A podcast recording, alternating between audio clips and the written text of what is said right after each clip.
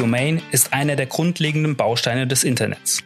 Als einzigartiger und eindeutiger Name grenzt sie einen Teilbereich des Internets, zum Beispiel eine Webseite, logisch ab. Jeder, der ein Webprojekt starten will, benötigt zuallererst den Namen, mit dem er online wahrgenommen, eine Adresse, über die er gefunden wird. Stand 2019 gab es weltweit 349 Millionen Domains. Zum Vergleich, die Gesamtbevölkerung der USA liegt aktuell bei knapp 332 Millionen Einwohnern. Allein von der generischen Endung .com gibt es ca. 144 Millionen Domains und fast 16,5 Millionen mit der deutschen Länder-Top-Level-Domain .de. Hinzu kommen seit 2014 immer mehr Domains mit einer sprechenden URL, die sogenannten neuen Top-Level-Domains, wie beispielsweise .shop, .online und .berlin. Hallo und herzlich willkommen bei Inside Ionos. Mein Name ist Thilo Hertel und bei meinen heutigen Gästen ist Domain tief in ihrer DNA verankert. Ich begrüße Thomas Keller. Er ist Head of Domain Services bei Jonos und hat über 20 Jahre Erfahrung im Domain-Bereich. Hallo Tom, warum braucht man eine Domain? Domain braucht man, wenn man im Internet gefunden werden möchte.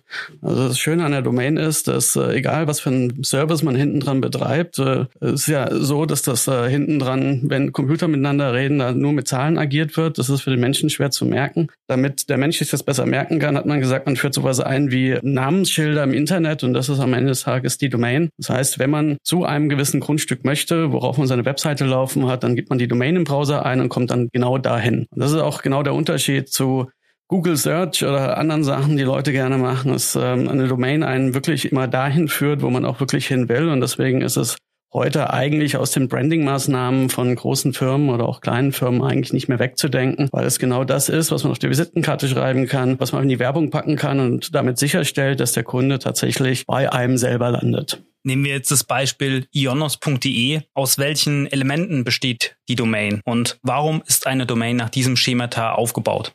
Gut, warum die so aufgebaut ist, das ist äh, eher historischer Natur, aber die Domain ist strikt hierarchisch aufgebaut und wird auch so tatsächlich im Internet von einem sogenannten Resolver aufgelöst und gesucht. Das heißt, beim Domainnamensystem läuft es anders als in der deutschen Rechtschreibung, die von links nach rechts läuft, von rechts nach links. Das ist die höchstwertige TLD in dem Fall oder die höchstwertige Domain, die sogenannte Top-Level-Domain, wie eine .de zum Beispiel steht, am rechten Rand und unter der gliedern sich dann die weiteren Domains an, die meistverwendeten prominenteste Domain nach der TLD ist die sogenannte Secondary TLD und das wäre in dem Fall die Ionos. Dann gibt es oftmals noch andere sogenannte Subdomains, die dann wiederum vor der Ionos kommen würde. Also bei uns ist es zum Beispiel www.ionos.de, äh, wenn eine sogenannte Third-Level-Domain. Oder hier zum Beispiel das, wo man diesen Podcast auch findet, das insight.ionos.de ist auch eine Subdomain. Richtig, genau. Und wie bist du zu Domains gekommen?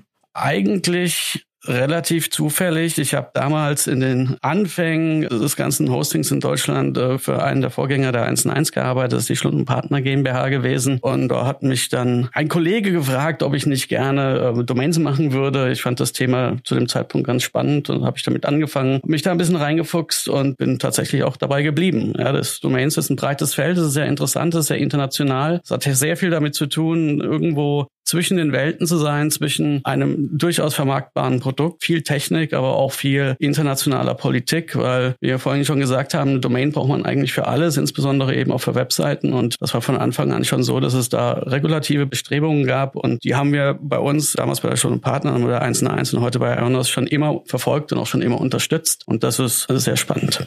Im Domain-Geschäft tauchen oft zwei Begriffe auf. Das ist zum einen der Domain-Registrar und die Domain Registry oder auf Deutsch auch Registrierungsstelle. Ionos ist äh, nicht nur ein Webhoster, sondern auch einer der weltweit größten Registrare. Was bedeutet das genau? Nun gut, es bedeutet zwei Sachen. Also zum einen bedeutet es, dass wir Verträge haben mit den sogenannten Registries. Registries sind äh, Firmen, die die Top-Level-Domains betreiben. Also in Deutschland wäre das zum Beispiel die DENIC mit .de. Wir hätten jetzt hier zum Beispiel die Firma VeriSign, die .com betreibt. Und wenn man so eine Domain seinen Kunden anbieten möchte, dann muss man einen Vertrag mit diesen Firmen schließen, muss sich da auf gewisse technische Protokolle einlassen, muss Möglichkeiten zur Verfügung stellen, diese Domains technisch zu registrieren. Und dann, und das ist der zweite Teil, tatsächlich unserem Kunden auch anbieten. Ja, das heißt so viel wie wir müssen Prozesse schaffen, wie ein Kunde so eine Domain A leicht suchen und finden kann, wie er sie registrieren kann, aber auch alle anderen administrativen Prozesse hinten dran. Und das ist da, wo die Ionos aktiv ist und das ist der sogenannte Registrar. Also sprich der, der die TLD betreibt, unter der man dann Domains registrieren kann, wie die ionos.de zum Beispiel. Das ist die Registry und derjenige, der die Domains registriert bei der Registry, das ist der Registrar und das ist die Ionos. Was gehören da zu den Aufgaben von so einem Registrar? Wie gesagt, zu dem Registrar hauptsächlich einfach nur der, der, Registrierungsvorgang tatsächlich. Aber es gibt bei einer Domain dann doch relativ viele administrative Vorgänge, wie welche DNS-Server hinten dran stehen, wem die Domain gehört. Wenn man seine Adresse ändert, dann muss das weitergegeben werden. Wenn man seine E-Mail-Adresse ändern möchte, muss das weitergegeben werden. Je nach TLD gibt es dann auch verschiedene andere Vorgaben, die Vergabestellen machen, wie dass da etwas zu prüfen ist oder dass zum Beispiel der Eigner geprüft werden muss oder zumindest gewisse Teile des Eigners überprüft werden müssen. Also es gibt einen sogenannten Whois-Service, der betrieben werden muss. Und das sind alles so Sachen, die der Registrar für den Kunden tut, damit der Kunde es nicht selber machen muss. Weil du gerade einen Whois-Service erwähnt hast, kannst du das ganz kurz erläutern? Whois-Service ist ein, ich möchte mal sagen, schon fast Anachronismus. Das gibt's in der Form eigentlich so auch nicht mehr. Es ist ein Service, wo es eine öffentliche Stelle gibt, die wir betreiben müssen für alle von uns registrierten Domains, wo wir sagen, wem die Domain gehört. Allerdings steht da seit der DSGVO nicht mehr so wahnsinnig viel drin. Da steht jetzt nur noch heute, dass es die Domain gibt, aber nicht mehr, wem sie tatsächlich gehört. Das war auch ein, sagen, relativ harter Kampf, dahin zu kommen, weil nicht alle Vergabestellen weltweit äh, fanden, dass äh, die DSGVO oder wenn man das jetzt mal im europäischen Kontext sieht, die GDPR eine gute Sache, ja, und äh, viele Strafverfolger, auch Markenrechtsinhaber waren da sehr schwer dagegen, dass ähm, dieser Whois anonymisiert wird. Aber so ist es heute. Das ist einfach die gängige Rechtslage und Rechtsansicht. Daher betreiben wir den Service immer noch, aber es steht nichts drin. Nun begrüße ich einen weiteren Gast. Andreas Musilak ist CEO und Mitglied des Vorstands der DENIC EG, die na deutschen Namensraum.de im Internet betreibt. Herr Musilak, was macht eine Domain Registry?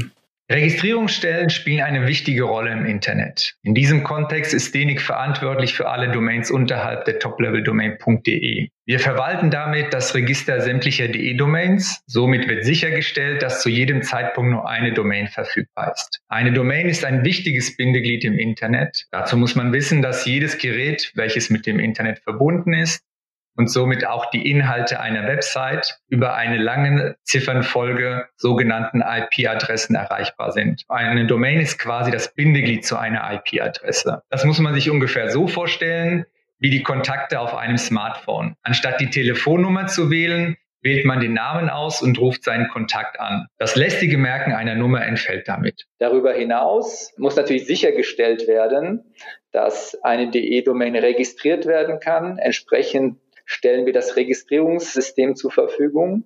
Und im Anschluss ist natürlich wichtig, dass äh, eine Domain auch aufgerufen werden kann. Also stellen wir die Infrastruktur der Namesurfer zur Verfügung. Das sind so die wesentlichen zentralen Aufgaben einer Domain Registry. Und wer hat eigentlich entschieden, welche Registry welche Domain-Endung betreibt? Ja, das ist eine spannende Frage. Ich glaube, da muss man tatsächlich einige Jahrzehnte zurückgehen. Vielleicht muss man unterscheiden. Es gibt im Grunde die GTLDs und die CCTLDs. Irgendwann sind die CCTLDs daraus entstanden und CCTLDs klar mit einem sehr geografischen Bezug eben zu einem Land, eben wie .de zu Deutschland und entsprechend der Rechtsnorm. Also hat man sich sehr früh entschieden, dass eben CCTLDs meistens aus dem Land heraus betrieben werden und aus dieser Rechtsnorm heraus.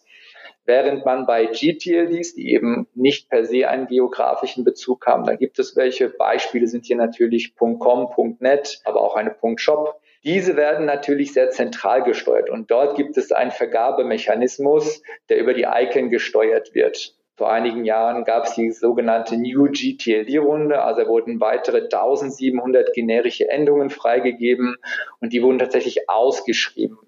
Ja, während CCTLDs, wie ich schon anfangs erwähnt habe, eben meistens im Land liegen und dann nach der länderspezifischen Rechtsnorm geführt werden. Für DENIC war das folgendermaßen, dass das tatsächlich erstmal ein universitäres Projekt war und dann irgendwann tatsächlich in eine Genossenschaft überführt wurde. Und die besteht jetzt seit äh, 25 Jahren. Vielen Dank, Andreas Musilak.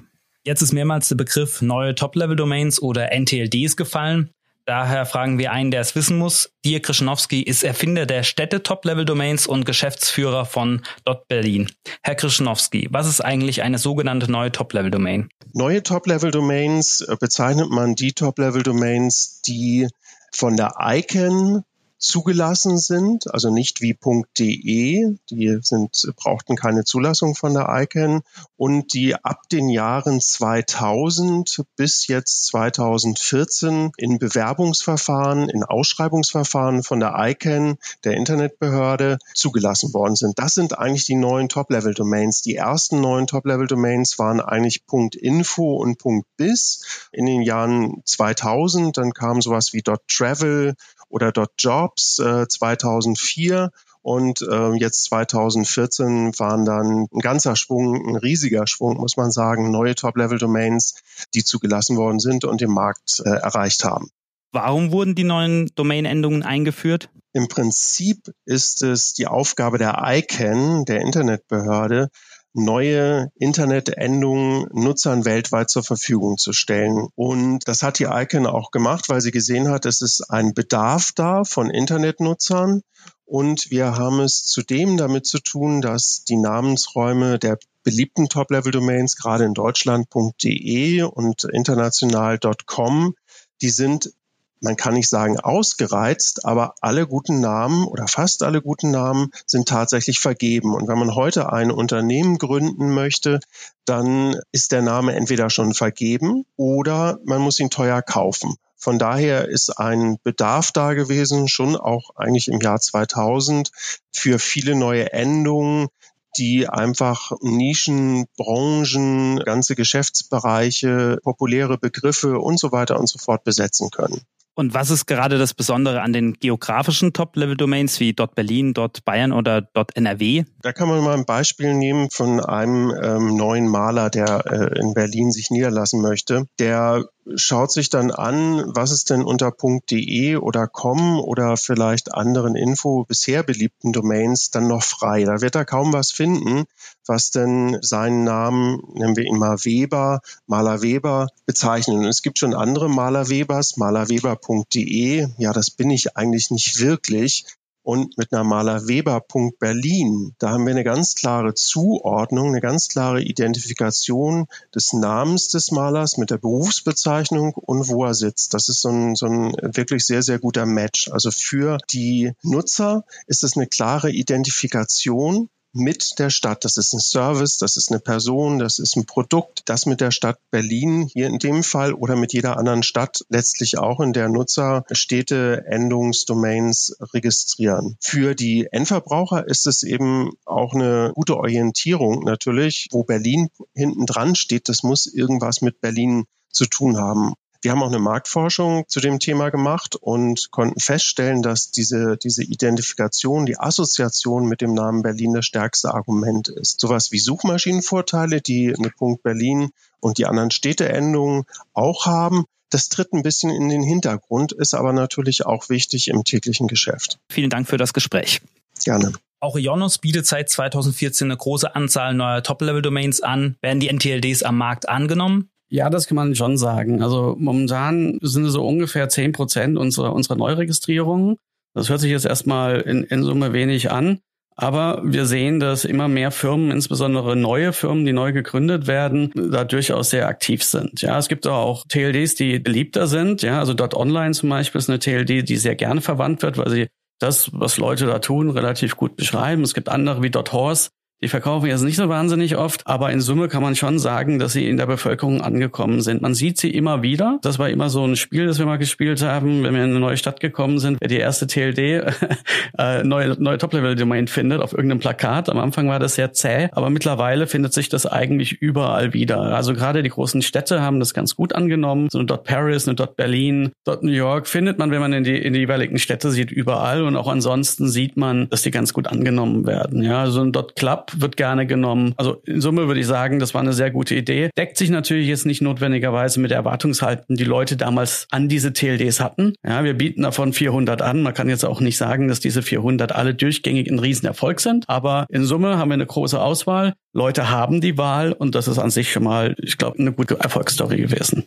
In den Medien konnte man mitverfolgen, dass die generische TLD.org für 1,135 Milliarden Dollar verkauft werden sollte. Der Verkauf ist aber letztendlich gescheitert, weil die ICANN, die Internet Corporation for Assigned Names and Numbers, also die höchste Vergabestelle von Namen und Adressen im Internet und Koordinator über das Domain Name System, dies abgelehnt hat.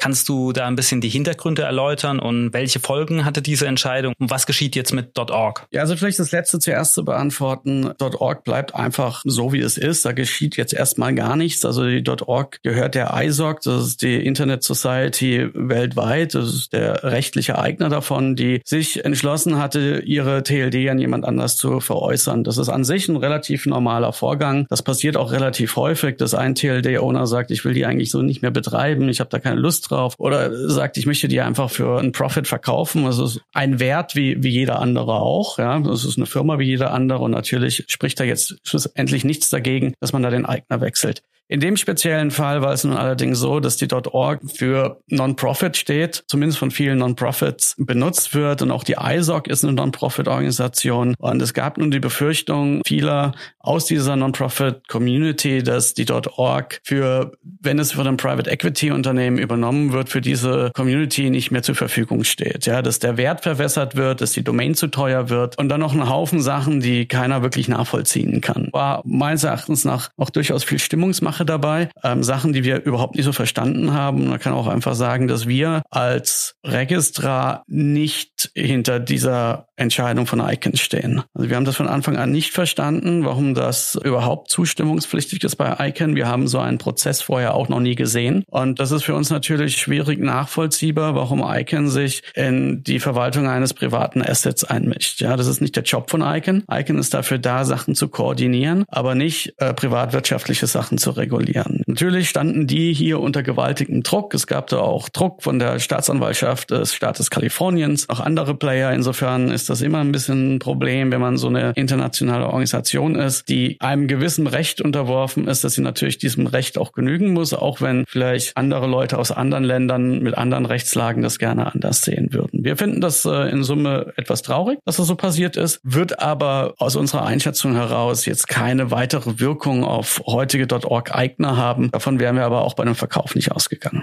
Also insofern war es eher eine leichte Posse, aber äh, nichts, was wir so unterstützt hätten. Würdest du sagen, dass die Icon ist sinnvoll in ihrer Funktion oder ist sie dann eher ein Bremser für die Entwicklung des Domainmarkts? Die Icon ist sicherlich immer schwierig, wie jede Organisation schwierig ist, die äh, internationale Entscheidungen treffen möchte. Sie ist aber auf jeden Fall hundertprozentig sinnvoll. Muss ich immer vor Augen halten, welchen Auftrag die ICANN hat und wie sie aufgebaut ist. Und es ist die ziemlich einzige internationale Organisation, die tatsächlich regierungsunabhängig ist und bottom-up und stakeholder-driven. Also viel heißt wie, das ist eine Organisation, an der sich jeder beteiligen kann, jeder ist eingeladen und jeder hat auch das Recht zu sprechen und jeder hat das Recht mit abzustimmen, wenn er sich in einer der Unterorganisationen befindet von ICANN. Und das ist wirklich etwas, das es ansonsten so nicht gibt. Wenn wir über den Telekommunikationsmarkt reden zum Beispiel, dann gibt es die ITU, die ein ähnliches Mandat hat für Telefonie. Allerdings ist es eine reine Regierungsorganisation. Organisation. Ja, da muss man in der Regierung sein und Regierungen stimmen sich dann ab. Und wenn man eine Firma ist, darf man nicht mitreden. Man darf dahin, man darf da Lobbyarbeit betreiben, aber man darf höchstens reden, aber nicht mit abstimmen. Und das ist bei ICANN anders. Sie entspricht damit komplett dem Spirit des freien Internets, so wie das in den 80er, 90er Jahren auch gedacht worden ist. Und ist ein riesen Achievement. Ist natürlich, wenn viele Leute mitreden wollen, immer schwierig, einen Konsens zu finden. Und äh, das haben wir mit .org gesehen, aber das ist halt so eine Episode, wo Firmen bzw. Organisationen